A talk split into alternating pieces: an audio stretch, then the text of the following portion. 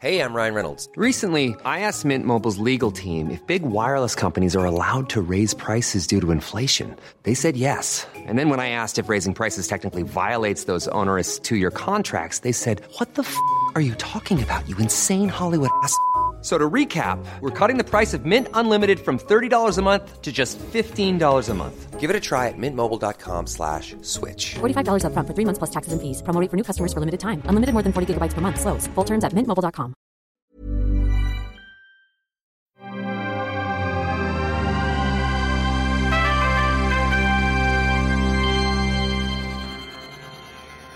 Bonjour et bienvenue dans Nos Ciné Spécial Cannes. Je suis David Honora et j'ai le plaisir de vous retrouver cette fois pour un hors-série consacré au marché du film avec moi Arnaud Bordas qui l'a pas mal euh, arpenté pendant la quinzaine et qui, euh, a pu euh, voir quelques films aux projections du marché, avoir des infos sur les deals, les financements, qui a connu aussi quelques ratés dans, ce qu'il de, de voir.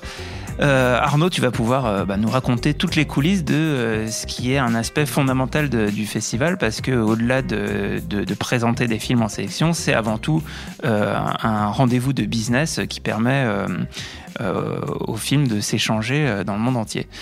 Voilà, tout à fait. Bonjour David. Salut. Euh, donc euh, oui, oui, c'est- effectivement. Alors on, on en parlera davantage dans la dans la deuxième partie euh, de ce nos ciné avec Perrine, puisqu'on a interviewé le directeur du du marché. Voilà, Perrine va nous rejoindre en deuxième partie d'émission pour, pour présenter l'interview que vous avez faite de Jérôme Paillard, De qui Jérôme est Paillard, tout à directeur du marché du film. Et mais c'est vrai que donc c'est quand même le plus grand marché du film hein, euh, au monde. Il y en a quelques-uns dans d'autres grands festivals, hein, euh, euh, comme euh, à Berlin. Il y en a un qui s'est créé à Venise il y a quelques années. Tout à fait. Il y en a un qui est assez gros aussi à Los Angeles, l'American Film Mm. Market, l'AFM. Il y a aussi pour l'Asie, notamment Busan, hein, en Ouais. Corée du Sud, qui est très important. Mais Cannes reste le plus grand marché du film au monde. Donc c'est toujours intéressant, évidemment, pour un, pour un journaliste d'aller d'aller braconner un petit peu là-dedans, parce que même si c'est difficile, hein, parce qu'évidemment, on a, quand on a une accréditation journaliste, on, se, on, se, on est théoriquement, on n'est pas euh, amené à, à aller. euh, Oui, voir. parce que, parce que en fait, dans le timing euh, pour, pour, pour les films, c'est pas encore vraiment le moment où ils veulent que les journalistes en parlent. Tout à fait, ouais. Et alors donc, bah, il faut s'arranger, il faut le voyer, euh, faut aller au stand des distributeurs dans les différents hôtels, réclamer des invitations, ou alors se pointer au dernier moment et euh, voir si on peut rentrer dans la salle, euh, tout ça. Bon, c'est des tractations. Ça se fait souvent aussi quand on essaie de couvrir un peu le marché, un peu aux dépens des, des, autres euh, sélections, parce que des fois on rate des choses. hein. Moi, il y a, il y a quelques films quand même que que, que j'ai pas pu voir, même si j'ai vu pas mal de choses, notamment dans les sélections parallèles. Mais voilà, quoi. C'est c'est c'est euh, c'est- moi ça m'intéresse toujours parce qu'il y a un côté un petit peu euh, aventureux, un petit peu euh, on sait pas sur quoi on va tomber, euh, on rentre dans une salle, bon bah tiens voyons ça et puis euh, voilà. Alors il y a évidemment aussi beaucoup de déchets parce que c'est il y a beaucoup de, de, de séries B voire de séries Z qui sont proposées, mais ça peut être marrant, ça peut être fun de voir qu'est-ce qui est qu'est-ce qui se fait dans tel ou tel pays, euh, voilà. C'est vrai que cette année par exemple il y avait quand même une assez forte euh, présence de, de la Chine, de pays d'Amérique du Sud aussi comme l'Argentine. Euh, enfin ça, je crois qu'on en parle un petit peu aussi avec euh, Jérôme Paillard, le directeur du marché. Euh, Il y avait pas mal d'animations aussi. euh, on en parle aussi avec Paillard, mais il y a, un partenariat avec Annecy. euh, donc l'animation s'invite de plus en plus euh, euh, au marché. Bon, avec souvent des produits très bas de gamme. hein. Euh, J'ai vu euh, pas forcément des longs métrages en entier, mais des extraits de, de, trucs industriels euh, à destination des gamins, mais qui sont d'une d'une indigence technique euh, affolante, quoi, qui ont été, euh, enfin, qui ressemblent à des dessins animés en images de synthèse produits euh, il y a 20 ans, quoi, avec souvent des petites troupes d'animaux rigolos. Là, c'est toujours la même chose. Les affiches se ressemblent toutes. On peut peut-être noter. Puis il y avait quand même aussi pas mal d'animations justement. Il y en a de plus en plus hein, dans les sélections officielles. Je sais pas si vous en avez parlé, mais enfin dans les, différentes compétitions.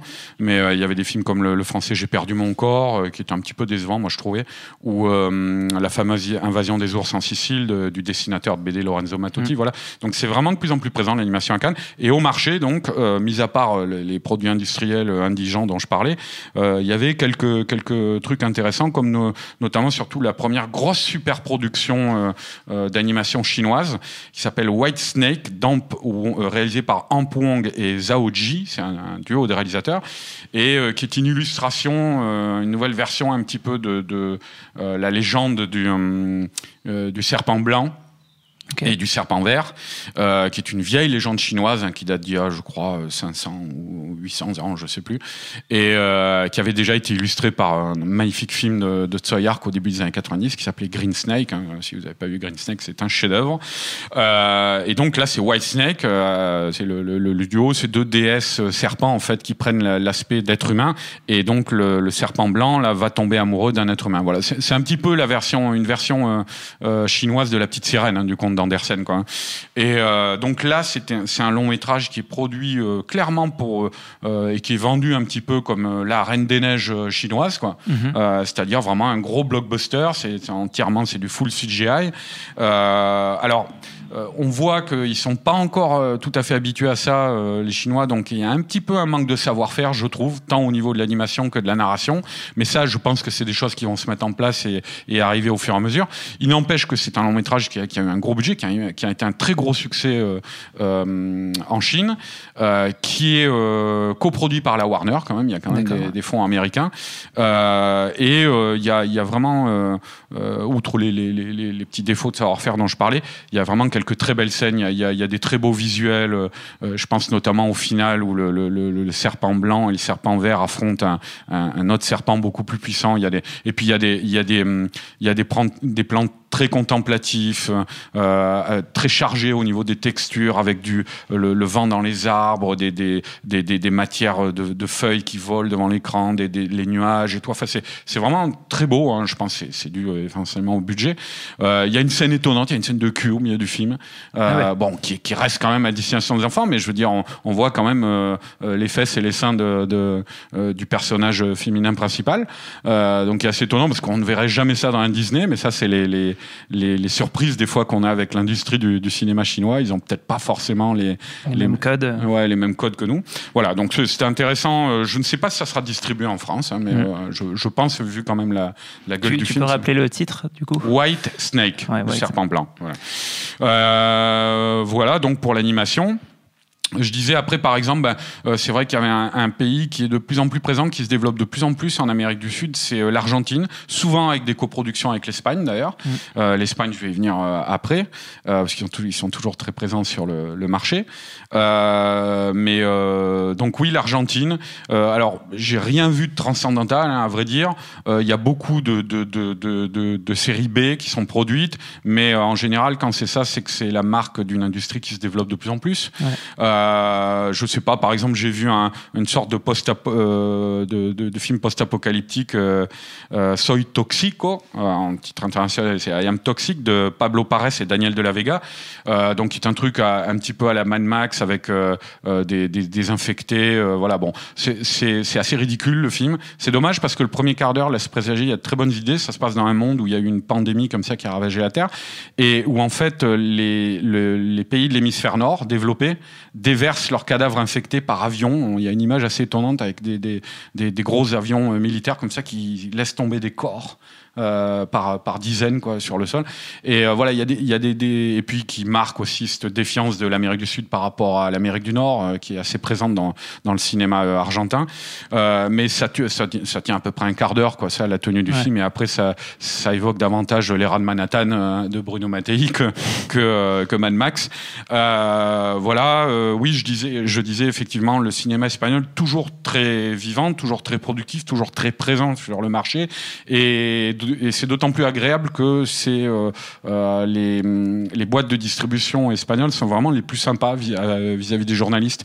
C'est-à-dire, j'ai quasiment jamais eu aucun problème à rentrer dans Ouais. dans une salle euh, pour voir un film espagnol. Euh, alors bon, euh, là aussi, peut-être que le, ce que j'ai pu voir était euh, était quand même euh, moins étonnant que ce que j'ai vu l'an dernier, où il y avait il y avait vraiment une très bonne. Tu avais vu notamment El Reino, El Reino qui on a consacré une salle. émission de ciné récemment. Voilà, tout à fait, ouais. et qui était, qui était, qui était vraiment un, un- un film étonnant. Là, c'est pas forcément le cas. Hein. J'ai pas eu des, des, des, des, des Des films, chocs à ce point-là. des, voilà, des films de ce calibre-là, quoi. Euh, mais euh, euh, j'ai pu voir notamment un, un, un petit thriller espagnol qui, alors impossible de retrouver sur internet le nom du réalisateur, je ne sais pas qui c'est qui l'a réalisé, mais euh, ça s'appelait euh, House euh, avec le, le, E, le, le- donc la maison hein, en anglais, Mhm. euh, avec le final inversé en forme de 3 quoi. Et euh, assez étonnant. Bon, je veux pas m'apesantir dessus, mais en gros, euh, euh, c'est une sorte de, de, de croisement euh, entre, euh, on va dire, euh, du Claude Sauté ou en tout cas le drame bourgeois à la française, Ouais. euh, comédie de mœurs, un peu de ça, et Matrix. Ah oui. Euh, voilà, c'est-à-dire c'est des, des couples de de, euh, de citadins, euh, d'anciens étudiants de fac qui se retrouvent pour la première fois depuis pas mal de temps euh, euh, dans une maison, dans une maison bourgeoise en, en campagne pour le week-end. Et euh, ils vont jouer. Ça fait penser un peu au jeu, le film de Fred Cavalier, qui était déjà un remake d'un succès du box-office italien Ouais. et qui avait été remaké Qui en avait été Espagne dans plein de Alex langues de différentes. Voilà. Et euh, donc euh, voilà, ouais, c'est un. euh, ils se réunissent dans une, dans, dans une maison et ils jouent à un jeu en fait parce qu'il y a parmi eux un Anonymous qui a leaké des trucs euh, top secrets sur Internet et il va les dévoiler. Et alors, je, si jamais ça finit par sortir en, en France, je veux pas trop en dire de plus, mais euh, on va basculer d'un seul coup, d'un seul, dans du fantastique pur, euh, et tout en restant autour d'une table avec des gens. Quoi. Et c'est très bien dialogué, c'est plutôt bien joué, et c'est un parti pris étonnant. Voilà. Qu'est-ce que j'ai vu d'autre encore dans le cinéma espagnol? Il y avait aussi un film. Euh, fantastique qui s'appelait euh, Le Pacte de David de Victory avec la très grande actrice espagnole Belén Rueda euh, qui, qui, qui tourne beaucoup elle. Euh, donc c'est un, un film fantastique sur une, une, une mère qui a un syndrome de surprotection par rapport à sa fille Mm. euh, qui essaie de la mettre sous une cloche qu'au jour euh, cette fille a un, un, un accident et euh, où euh, donc euh, je veux pas trop spoiler aussi parce que ça ça a peut-être des chances de- d'arriver dans nos contrées quoi mais euh, on, on- on va basculer peu à peu dans un film fantastique euh, qui se veut angoissant mais qui est pas trop réussi au final parce que because euh, beaucoup de, de, rebondissements un peu téléphonés du déjà vu voilà tout ça euh, voilà, donc en gros pour les Espagnols, il y avait aussi, mais moi j'espérais un petit peu le voir, mais on n'a même pas pu voir des extraits. Il n'y avait aucune projection. Le prochain film de Alejandro Amenabar, Ouais. euh, qui s'appelle, euh, alors le titre international, c'est- While at War, et euh, le titre espagnol c'est Mientras dure la guerra. Pendant la guerre. Voilà, ça, ça sort le 27 septembre en Espagne et là il était totalement, mais même pour des acheteurs, je crois, impossible de voir quelque chose. En fait, c'est un film, je pense, assez étonnant, une fresque historique qui se déroule en 1936 en Espagne pendant la guerre civile et qui raconte en fait le parcours de ce philosophe et poète euh, espagnol très connu en Espagne, Miguel de Unamuno, qui était un grand universitaire aussi et qui a euh, commencé la guerre civile en se en défendant euh, parce que c'était un nationaliste en se rangeant de- de- du côté des franquistes et puis qui au fur et à mesure en voyant ses amis universitaires être enfermés les uns après les autres a fini par basculer de l'autre côté. basculer, ouais. voilà. Donc à voir le prochain Amenabar c'est toujours un événement Qu'est-ce qu'on a pu voir encore Euh, Bon, je- j'en ai terminé un peu avec l'Espagne, mais euh, oui, il y a le cinéma australien aussi, où il y a pas mal de, de, Mm. de, euh, de séries B euh, australiennes. Alors c'est toujours intéressant parce qu'ils ont une vieille tradition là-dessus hein, depuis les années 70. Euh, euh, les Australiens, j'ai vu notamment un, un, un film. Pas d'invasion extraterrestre, mais situé dans l'outback, justement dans un petit, un petit bled euh, euh, paumé euh, australien qui s'appelle The Dust Walker et qui est réalisé par euh, la réalisatrice Sandra Skiberas.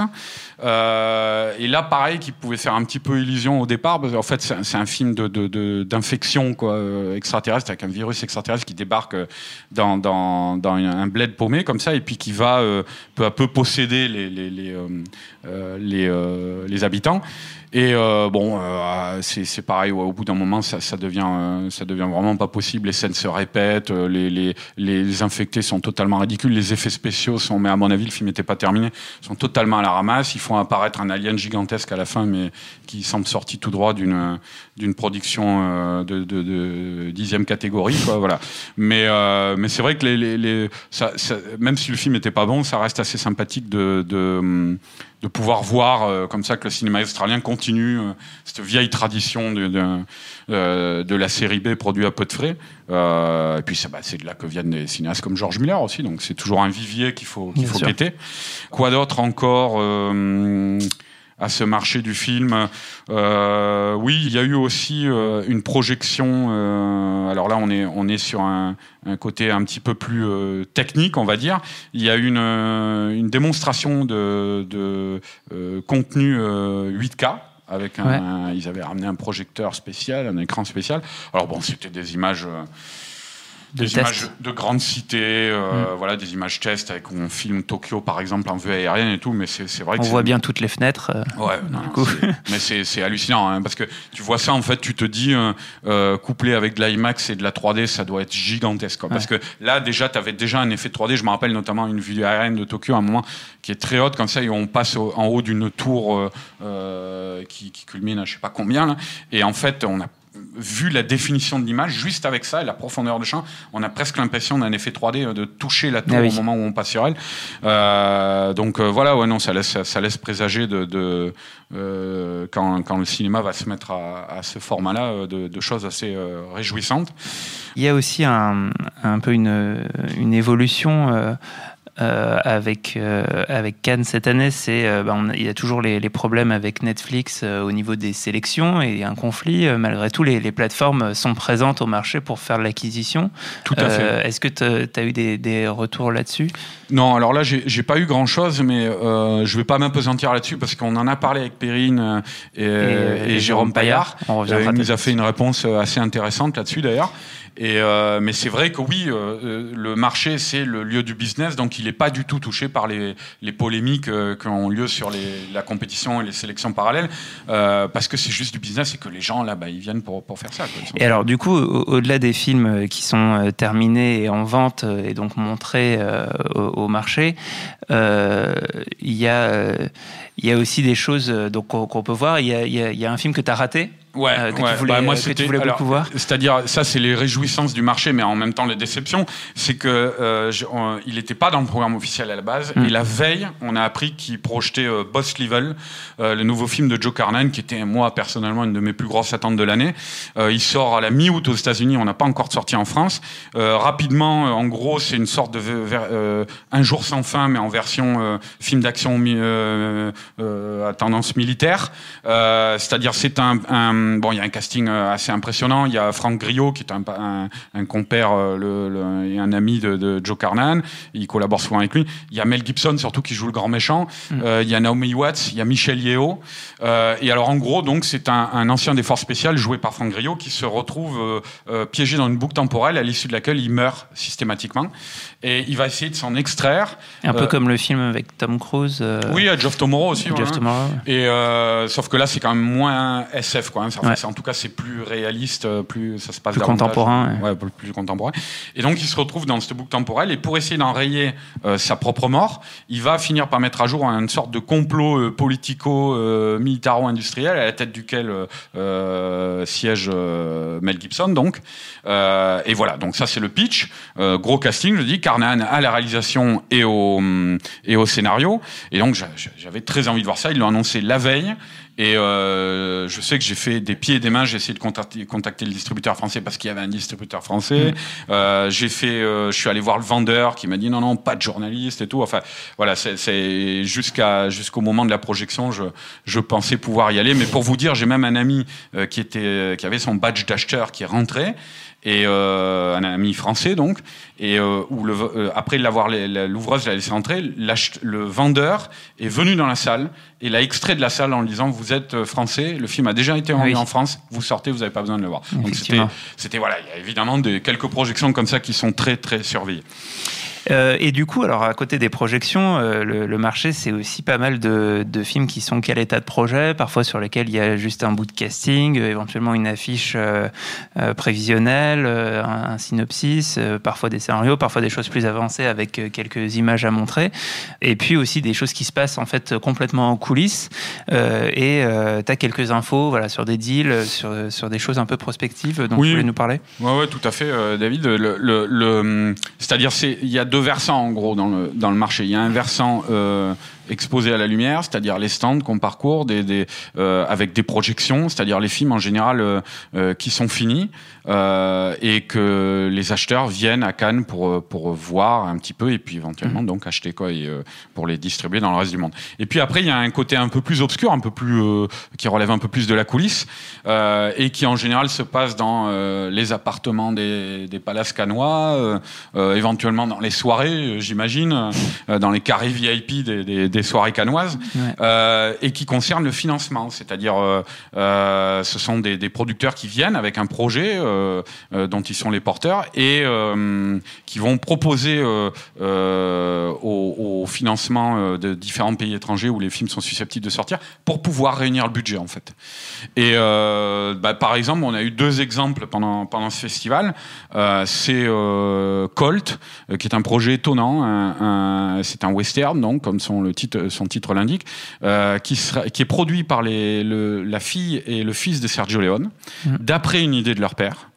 Euh, et qui sera réalisé par Stefano Solima, euh, donc très grand réalisateur italien qui nous a donné euh, des films comme Acab et puis qui est parti après à Hollywood faire Ouais, donc il a fait, il a fait Subura et c'est lui qui a fait la suite, voilà. la suite de Sicario. et la suite de Sicario, voilà, avec Benicio del Toro et, et Josh Brolin, qui était pour moi l'un des meilleurs films d'action de ces dernières Et années. puis, quoi. et puis il avait fait aussi à la télé, Il a fait la télé aussi. les épisodes de Gomorrah et de Romando Criminal. Tout à fait, tout à fait. Et, euh, et c'est le fils d'un très grand réalisateur de western espagnol, hein, Sergio Solima, qui nous a donné euh, le dernier Face à Face, qui est un chef-d'œuvre euh, avec Gian Maria Volonté, Thomas Milian, et puis Mhm. d'autres aussi comme Colorado, Saludos Hombre. Et donc c'est étonnant de le voir revenir au genre de son père qui est décédé il y a deux ans, hélas. Et donc voilà, avec Colt qui serait un western, donc assez spécial, qui tourne autour d'une arme qu'on s'échange, un peu comme, enfin on a déjà vu ça plusieurs fois, y compris le fameux billet de banque de Robert Bresson, et qui donc en passant de personnage en personnage va finir par dresser une sorte de portrait de groupe. Et, et, euh, donc il y aura des adultes autour, mais ça sera centré surtout sur des, des gamins, des orphelins qui trouvent ce flingue, des, des gamins de 12-13 ans et qui se passent ce flingue-là. Voilà. Et euh, donc ça devrait rentrer en tournage à l'automne prochain et euh, les producteurs ou l'hiver prochain, je crois. Et les producteurs étaient là à Cannes donc pour pouvoir financer ce film. Bon, qui va pas être un énorme budget non plus, hein, mais voilà. Et le deuxième projet qui me semblait notable, c'est le grand retour de John McTiernan qui est maintenant acté. hein, là, c'est définitif, je pense, Ouais. euh, avec un film de science-fiction que, euh, qui s'appelle Tossetti 4, sur lequel il, il travaille depuis plusieurs années déjà, dont il a écrit le scénario, son premier scénario depuis Nomade, son premier film. Euh, Avec Hugh Thurman. avec Yuma Thurman et j'ai à nouveau un trou l'acteur principal de Warcraft de Duncan Jones. Donc en tout cas on a ces deux ces deux acteurs au casting. Le film devrait rentrer en, en tournage en septembre. C'est White Bunch avec euh, Vincent Maravel qui s'occupait du financement ici à Cannes et l'acteur voilà c'est Travis Fimmel hein, euh, acteur du film. Euh, donc le film, je disais, devrait rentrer en tournage en- à l'automne au Monténégro et en Espagne. Euh, et alors en gros, les gens ont vu, euh, ont vu circuler un petit peu le pitch, mais euh, c'est un, un, film qui, c'est un film de science-fiction, mais qui sera très proche d'un univers graphique à la 13e guerrier, c'est-à-dire de, de, boue, de fumée, de, de toutes ces choses-là, avec euh, trois mercenaires, dont une femme, euh, qui arpentent un territoire désolé, post-apocalyptique comme ça, qui vont attraper avec eux un enfant, une, une, fillette orpheline, et qui vont devoir affronter un, une sorte de seigneur de guerre qui les poursuit. Et en fait, c'est dans un univers très réaliste qui évoque graphiquement et visuellement la, la guerre euh, euh, de 100 ans, okay. euh, le Moyen Âge, mais il va y avoir peu à peu au milieu du film une surprise et donc qui oriente le film vers la science-fiction. Mais ce n'est pas un truc de voyage dans le temps à raconter McTiernan. ça se passera vraiment à cette époque-là. Donc voilà, à suivre. Parce que c'est étonnant en fait, les, les, personnages des trois mercenaires s'expriment de manière très contemporaine, alors que les villageois autour ah oui, s'expriment de manière ça ancienne. Sera un film historique de science-fiction. Ouais, voilà. Ce voilà, qui n'est pas si courant. Voilà, je peux pas en révéler trop euh, davantage sur le pitch, mais c'est un, un, truc très étonnant, je pense. Quoi dire d'autre euh, euh, parmi les, les, les, infos qui ne sont pas sur Internet? Je sais que j'en ai parlé un petit peu avec la femme de John McTiernan, qui est productrice sur le film. Le film normalement devrait être à Cannes l'an prochain. Alors, je ne sais pas s'il sera forcément dans une sélection, hmm. mais il non, devrait être prêt pour Cannes. Voilà, voilà, il devrait être prêt pour Cannes l'an prochain. et ce qui est, ce qui fait énormément plaisir sur ce film quand on est fan de John McTiernan et le et qu'on sait que donc il va enfin pouvoir revenir à la réalisation. Euh, euh, je crois 16 ans après la sortie de son mmh. dernier film. Hein, ça, fait un, ça fait un, gap énorme. Déboires, euh... ouais, ouais, tous ces déboires et puis tous les projets qu'il a essayé de monter ouais. entre temps qu'il n'a jamais réussi à monter, euh, because à cause de ces déboires justement euh, judiciaires. Et là, ce qui fait plaisir, c'est de savoir qu'il y a parce qu'il a il a essuyé pas mal de producteurs euh, opportunistes, de marchands de tapis, de margoulins, tout ça, qui ont essayé de travailler avec lui pendant la période. Mais là, il a vraiment un très très bon producteur, un vrai professionnel, qui est le producteur en fait de j'ai plus toute ma tête à moi là. Euh, c'est dur la, la fin de, de, festival. Ouais, ouais, ouais. Euh, qui est le producteur de ce, de hum, la nuit, le réalisateur de La Nuit nous appartient, de James, James Gray, Gray, voilà, et qui d'ailleurs est en, il a produit plusieurs films de James Gray et euh, il est en train de produire son prochain film qui sera un gros film de science-fiction euh, avec Brad Pitt.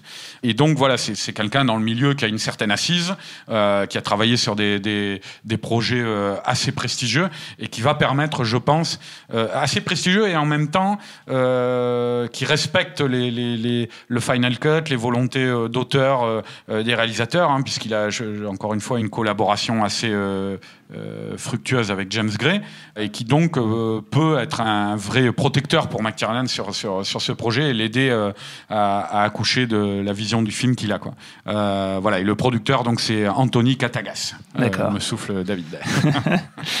Ah, la et, technologie, magnifique. Voilà, voilà. Et euh, donc voilà, euh, Tossetti 4, euh, gros, gros espoir pour l'an prochain à Cannes. John McTiernan est de retour. Voilà. Bah, c'est super tout ça. Et donc, euh, bah, pour terminer euh, cette hors-série spéciale marché du film euh, de Cannes 2019, on a envoyé nos, nos petits reporters Arnaud Bordas et Perrine Kenson rencontrer Jérôme Paillard, le directeur du marché du film, qui a pu vous donner quelques infos et puis vous, vous, parler de l'évolution en fait du marché. Alors Perrine, comment s'est passée la, la, rencontre? Tu dis ça comme si on était des petites Dora l'exploratrice de, de, de l'interview. Oui, voilà, il y a un petit côté Tintin. Tintin et le capitaine Haddock. Ouais, c'est ça. Je suis ad hoc, hein. ça, ça, la question se pose même pas, hein. je suis ad hoc. Euh, donc, non, oui, on a pu rencontrer euh, Jérôme Paillard, euh, qui est le, le, le directeur de, du marché depuis un, un, bon, un bon moment maintenant. Et c'est vrai que c'est les 60 ans, en fait, cette année du, du marché. Mm. Donc, c'était un, un, événement euh, pour ce, voilà, ce qu'avait ce qu dit tout à l'heure Arnaud, le plus gros marché du film mondial. Hein. On a beau dire qu'on qu veut se la péter à chaque fois, mais la réalité, elle est là en vrai. Pour, tous, pour, tous les pour acheteurs Cannes. et tous les vendeurs ont un petit 60 doré sur leur, sur leur badge en, ah oui, pour l'anniversaire. C'est joli tout plein, mmh. ils font attention. Non, c'était une, une, édition intéressante en termes de chiffres aussi, c'est-à-dire qu'ils ont eu un petit peu plus d'accrédité que les autres années. Ça s'est joué avec quelques. Euh, voilà, mais le, le, marché est en permanence en, en, évolution par rapport à ça. Euh, des accrédités principalement composés de producteurs. Parce que, mm -hmm. comme disait tout à l'heure euh, Arnaud, c'est vrai que le marché, avant toute chose, c'est euh, le financement, c'est la première chose. Et il y a des gens qui viennent tenter leur chance de pitcher des films pour pourquoi pas créer la petite histoire de c'était un soir en, en buvant de, du gin tonic à Cannes que ce film s'est fait. Donc euh, parce que c'est ce genre d'histoire dont tout le monde rêve un petit peu pas du gin tonic mais le fait que ça se fasse à Cannes. Et euh, donc voilà il y avait un petit peu plus d'accrédité il y a eu des petites nouveautés. Par exemple ils ont lancé c'est le premier festival à lancer ça euh, une garderie Oui. Ça paraît, euh, ça paraît anecdotique comme ça, mais c'est important en vrai parce que la garderie, euh, beaucoup de, de, de, professionnels du cinéma étaient bien embêtés avec les enfants. Euh, ça demande une organisation pas possible. Et souvent, si un couple est fait de deux euh, personnes qui travaillent dans le milieu, un était obligé d'être, euh, de rester, de pas travailler, ce qui était quand même assez problématique. Là, ils ont organisé une garderie qui a plutôt bien marché, du moins selon mmh. les termes de, de, de Jérôme Paillard. Euh, après, il va peut-être pas nous dire le contraire non plus, mais en tout cas, ça a plutôt bien, bien fonctionné. Et après, on a pu, voilà, avec Arnaud, lui poser quelques questions sur ce, ce, cette année euh, du marché. Euh, je peux peut-être commencer avec la première. La première question, en soi, c'était vraiment de, se poser, euh, qu'il nous fasse un petit bilan en cours de, route, parce que là, on l'a vu, on était en début de semaine, le, le marché s'est arrêté jeudi, donc il n'était pas tout à fait, les chiffres n'étaient pas au point. On les aura plutôt euh, la semaine prochaine, je pense. Mais euh... après aussi, le marché, c'est quand même un événement qui principalement, euh, enfin, on va dire la, période la plus intense, c'est surtout la première semaine. Euh, là, déjà, quand on l'a interviewé, il nous disait euh, qu'on s'acheminait vers la fin. Quoi. Il n'avait pas encore tous les bi le bilan euh, global, quoi, mais que voilà. Oui, ça c'était en train déjà de, de, se calmer un petit peu. D'ailleurs, ça se voyait, il y avait un petit peu moins de, de monde, moins mmh. de foule. Euh, on le sent quand Cannes se vide un petit peu. Mais donc, voilà, on lui demandait de faire à mi-parcours un petit bilan, euh, nous dire euh, qu'est-ce qui étaient les, les nouveautés potentiellement, les temps forts, les pays qui ont émergé, notamment l'Argentine. Euh, c'est ce qui nous a, c'est ce qui nous a dit. Donc euh, voilà, il nous fait un petit bilan euh, très rapidement de ces temps forts, enfin en tout cas de ce marché en cours de marché en tout cas. On écoute ça. Les, pays sont toujours un peu les mêmes. Il y a un peu plus de progression euh, sur États-Unis, France, Espagne, Italie et euh, des pays comme l'Argentine, par exemple, cette année, qui est, sensiblement plus présente. Euh, et puis j'en oublie peut-être un. Euh, en nombre de films, on est à peu près pareil, à peu près un peu moins de 3000 titres qui sont représentés, dont à peu près 1000 projets et puis 2, 2000 films terminés. Toujours à peu près 1400 projections au marché. Donc c'est les, chiffres sont très stables. Les, tendances géographiques, la Chine est toujours très présente. C'est a priori toujours le quatrième pays. On est en train de finir les chiffres, ça peut se jouer un chouille après. Euh, mais enfin, la, la, Chine a énormément progressé ces dernières années. Cette année, elle est stable. Euh, et puis, il euh, y, a, y, a, des, des, continents alors qui bougent un peu, notamment l'Afrique. L'Afrique est, est, plus présente cette année. alors, c'est pas encore une explosion. Hein, on parle pas de milliers de, de professionnels africains, mais on a notamment dans le village international, qui est la, la partie autour du palais où les pays et les régions sont représentés, on a cette année deux pavillons africains qui ont euh, évidemment fait venir beaucoup de, de, de, professionnels et de, et, de d'artistes euh, de, des différents pays, à la fois francophones et anglophones. Euh, il y a eu beaucoup de conférences, beaucoup de rencontres, et, je crois que l'Afrique est certainement une des régions du monde qui va beaucoup progresser, à la fois sur le plan de la créativité, de la production dans les années qui viennent, et puis c'est aussi un très grand marché. C'est un marché qui est en train de, un peu de se structurer, se développer, euh, aussi bien d'ailleurs en ce qui concerne les salles, où il y a la, construction de salles en ce moment en Afrique, et puis alors surtout sur euh, justement tout ce qui est euh, streaming et, mobilité, où en Afrique il y a une énorme consommation de, contenu sur les mobiles. et voilà, moi je, je, pense qu'en tout cas on, on, on, doit considérer, et, notamment dans des pays comme ça, que quelque chose qu'on regarde sur un mobile peut être un film quand même, et qu'on ne peut pas se restreindre à l'idée qu'un film n'est que quelque chose chose qu'on peut voir sur un grand écran. Et donc, euh, comme tu le disais tout à l'heure, Arnaud, il a aussi parlé de ce qui se passe avec les plateformes, avec Netflix notamment. Bah oui, oui, Netflix, euh, Amazon, euh, Apple, je crois, était un petit peu décevant. Je crois que c'est lui qui nous en a parlé, euh, pas hier, parce qu'ils ont, ils ont pas trop euh, proposé de trucs. Oh non, alors je l'avais entendu pendant le marché. Mais bon, enfin oui, les, plateformes sont évidemment euh, présentes euh, à Cannes parce que, bah, comme je disais tout à l'heure, c'est un, un, un lieu de business et comme c'est un, un, business qui est en plein, en plein développement, en pleine explosion, forcément, ils sont là pour pour acheter du contenu. Parce que c'est aussi euh, euh, la, la, caractéristique de ces plateformes, ce sont des, des gros dévorateurs de dévoreurs dévorationnaires de contenu. Des gloutons. Euh, voilà. Et, euh, et donc, ils, leur présence ici est justifiée par ça. Et on, on va écouter euh, Jérôme Paillard nous, passer, nous parler de cet aspect plus ou moins nouveau hein, du, du marché. D'une manière générale, évidemment, le cinéma évolue. Enfin, on le, on, le voit, on le lit absolument partout. Les modèles économiques changent et, ça n'a fait que se, confirmer cette année, c'est-à-dire euh, bah, évidemment euh, le, le, rôle de plus en plus important des plateformes dans la distribution des films, euh, ce qui évidemment a un impact sur ce qui se passe dans un marché, puisque au fond, qu'est-ce que c'est qu'un marché du film? C'est un endroit, c'est un salon professionnel où les, les, les, vendeurs de films, les vendeurs internationaux représentent des tas de films de producteurs et essaient de, trouver pour chacun des films des distributeurs dans chaque pays. Euh, alors c'est évidemment l'inverse du modèle des plateformes, où les plateformes, en gros, elles peuvent produire un film, elles vont directement voir un producteur, et puis elles vont acheter le film sur le monde entier et le sortir sur la plateforme. Euh, donc, évidemment, c'est un raccourci, un, court-circuit, on pourrait dire, euh, qui impacte directement le, marché. Alors, tout tout se passe pas comme ça. La totalité du, du marché, heureusement, n'a ne, ne, pas subi ce raccourcissement. Mais c'est évidemment une tendance forte qui fait que le marché est, est plus compétitif et plus sélectif. Perrine, qu'est-ce qu'il vous a raconté d'autre? Bah, Il nous a parlé aussi, ce qui est intéressant, parce que la question, euh, voilà, quand on aime le cinéma, on ne sait pas toujours forcément ce qui se passe un petit peu en coulisses, comment un film se finance.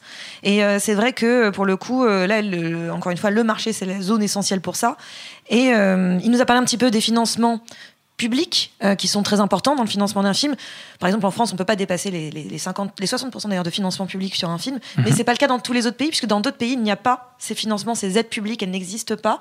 Donc, il nous parle des systèmes de coproduction, il nous parle des systèmes de, de financement des fonds privés, et, euh, et, donc particulièrement de ces fonds euh, publics qui marchent bien en Europe, mais qui, par exemple, sont inexistants dans des pays comme l'Inde ou la Chine, et, et voir comment fonctionne cet écosystème, en tout cas au niveau des financements. Au, marché, notamment dans le village international, euh, on a tous les pays euh, sont là pour présenter leurs mécanismes de financement euh, qui sont finalement maintenant un peu enfin dans presque tous les pays du monde, même les États-Unis ont des mécanismes, notamment régionaux, de d'incentive, enfin qui sont surtout des, des mécanismes pour pour, euh, faciliter euh, et, soutenir le tournage, tournage étranger. Euh, ensuite, il y a des pays où il y a vraiment du financement public direct, notamment dans le développement. Alors c'est le cas en Europe, la, France, etc. Aux États-Unis, ça n'existe pas, ça existe en Amérique latine. en Asie, ça existe relativement peu, ça existe un petit peu en Corée, par exemple, mais en Inde ou en Chine, il n'y a pas du tout ce type de financement. Ce qui fait que les coproductions avec ces pays-là sont en réalité un petit peu ou compliqués ou factices. Euh, le, mécanisme, l'avantage d'une coproduction, d'une coproduction, ce qu'on appelle une coproduction officielle, c'est euh, qu'au fond, par ce mécanisme de la coproduction, le film va bénéficier des avantages euh, des deux pays. C'est-à-dire que si c'est une coproduction franco-allemande, il va bénéficier des mécanismes euh, on va dire, de soutien ou de financement français et allemand. Euh, mais si on fait ça entre la France et l'Inde ou la France et la Chine, comme dans ces pays-là, il n'y a aucun mécanisme, en gros, ça va donner aux Indiens ou aux Chinois les avantages français, mais pas, pas réciproquement. Donc c'est vrai que c'est pas très très incitatif. Euh, mais le, alors effectivement, ni la Chine ni l'Inde n'ont du tout de, de mécanisme de soutien encore. Et on termine, Arnaud, avec le dernier sujet qu'il a évoqué avec vous. Voilà, oui, on a, on a un petit peu parlé en fait de, on, peut avoir tendance à croire euh, en général que les, les festivals se font concurrence. Euh, les uns entre les autres. Et euh, dans les faits, même si euh, ça existe quand même à un certain degré, mais dans les faits, il y a plus souvent des, des, des tentatives de, de, partenariat, de pour s'enrichir mutuellement. C'était le cas, je l'évoquais tout à l'heure, je crois un petit peu quand je parlais de, de l'animation sur le marché, mais du festival d'Annecy, hein, mm. qui est un des plus vieux festivals de France. Hein, je crois même peut-être le plus vieux, il me semble. Ça a quand même 60 ou c'est Cannes. Ouais, bon, d'accord. Euh, moi, ce truc-là. Et, euh, et euh, donc, oui, enfin, c'est quand même un très vieux festival, un, un, un très très bon festival. Annecy, c'est pour les fans d'animation. Et il y a un marché là-bas aussi. Mm. C'est vraiment un festival d'une richesse chaque année de plus en plus accrue. Et, et donc, Annecy était présent, par exemple, cette année à Cannes. Ils ont organisé quelques événements justement autour de leur, leur partenariat. Et donc, Jérôme Paillard nous, nous, nous parle un petit peu de des échanges entre, entre festivals Alors, non, il n'y a pas du tout de, de cannibalisation de l'un par l'autre. Euh, les, gens qui viennent à Cannes ne vont pas forcément à Annecy. On a exactement la même chose sur le documentaire, parce qu'on fait énormément de choses sur le documentaire. Alors d'abord, nous, on ne s'intéresse vraiment que au documentaire ou à l'animation de cinéma. On est plutôt l'animation sur le, film adulte, pas tellement les, les, les films pour les enfants. Euh, et on est vraiment il y en a, il y en a, mais il y en a un peu, mais, mais enfin notamment dans cette journée qu'on a fait sur l'animation, on était même vraiment centré sur l'animation adulte. Et, et euh, euh, voilà. Et puis on n'est vraiment que cinéma. Euh, les, Annecy, c'est de l'animation qui n'est pas que cinéma. Euh, les festivals de documentaires, si on prend ITFA, etc., ce sont des ce sont des festivals qui couvrent l'ensemble des documentaires. Donc il y a vraiment une complémentarité. Et, d'ailleurs, enfin, je, mets les deux en parallèle, c'est la même mécanique. Annecy est toujours présent à, Cannes. Les festivals de documentaires, ITFA, CPH Doc, etc., sont présents sur le Doc Corner où on a effectivement une activité autour de documentaire. Je pense, je pense qu'il y a, y a vraiment les gens ont besoin de se rencontrer souvent. Euh, de rencontrer des acteurs différents euh, et à Cannes justement ils peuvent rencontrer des gens oui et puis des gens qui verront pas euh, qui verront pas ni à Annecy euh, ni dans les autres festivals de, de documentaires. Voilà donc on travaille vraiment la main dans la main. On n'est pas encore une fois même avec les autres marchés de cinéma on, on, parlait de, de, Berlin et de, de l'AFM il n'y a, a, pas du tout de compétition et on a beaucoup plus intérêt à accompagner nos clients qui sont les mêmes tout au long de l'année de, de les accompagner de les soutenir et, et d'essayer de leur faciliter la vie dans un moment où on, on sait que c'est quand même pas très très simple. Voilà, merci. Euh, on a fait le, le, le, tour du coup de, de ce marché du film euh, grâce à Arnaud et Perrine. Merci beaucoup à tous les deux. Merci. Puis on, on remercie énormément Jérôme Paillard qui a été euh, d'une disponibilité et d'une gentillesse. Exactement. Merci à lui d'avoir répondu à nos questions. Euh, merci à tous d'avoir écouté cet épisode. Euh, merci euh, à Solène et Quentin pour la réalisation. merci à Camille, à Juliette pour la prod. Retrouvez-nous pendant tout le festival de Cannes sur Binge.audio, Apple Podcast et toutes vos applis de podcast. L'ensemble des épisodes sont à réécouter sur ces plateformes. Au revoir. Je préfère partir plutôt que d'entendre ça, plutôt que d'être sourd.